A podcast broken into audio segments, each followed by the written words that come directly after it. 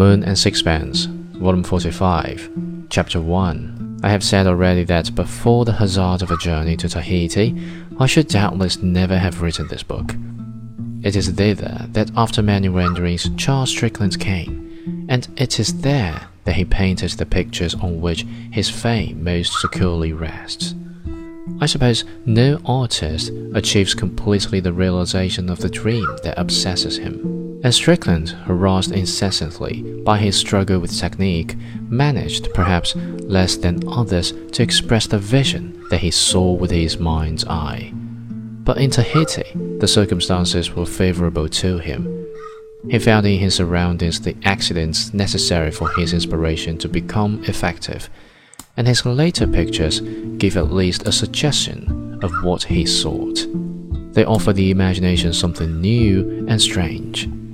It is as though in this far country his spirit that had wandered disembodied, seeking a tenement, at last was able to clothe itself in flesh.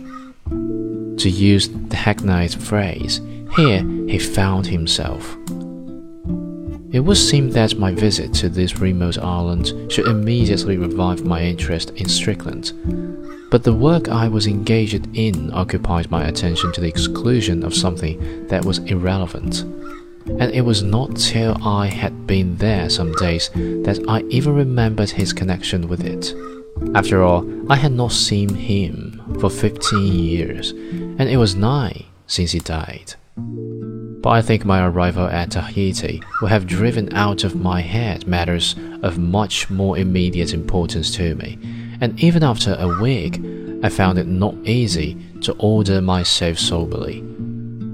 I remember that on my first morning I awoke early, and when I came on to the terrace of the hotel, no one was stirring. I wandered round to the kitchen, but it was locked and on a bench outside it, a native boy was sleeping. There seemed no chance of breakfast for some time, so I sauntered down to the waterfront.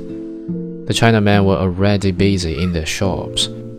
The sky had still the pallor of dawn, and there was a ghostly silence on the lagoon. Ten miles away, the island of Murea, like some high fastness of the Holy Grail, guarded its mystery.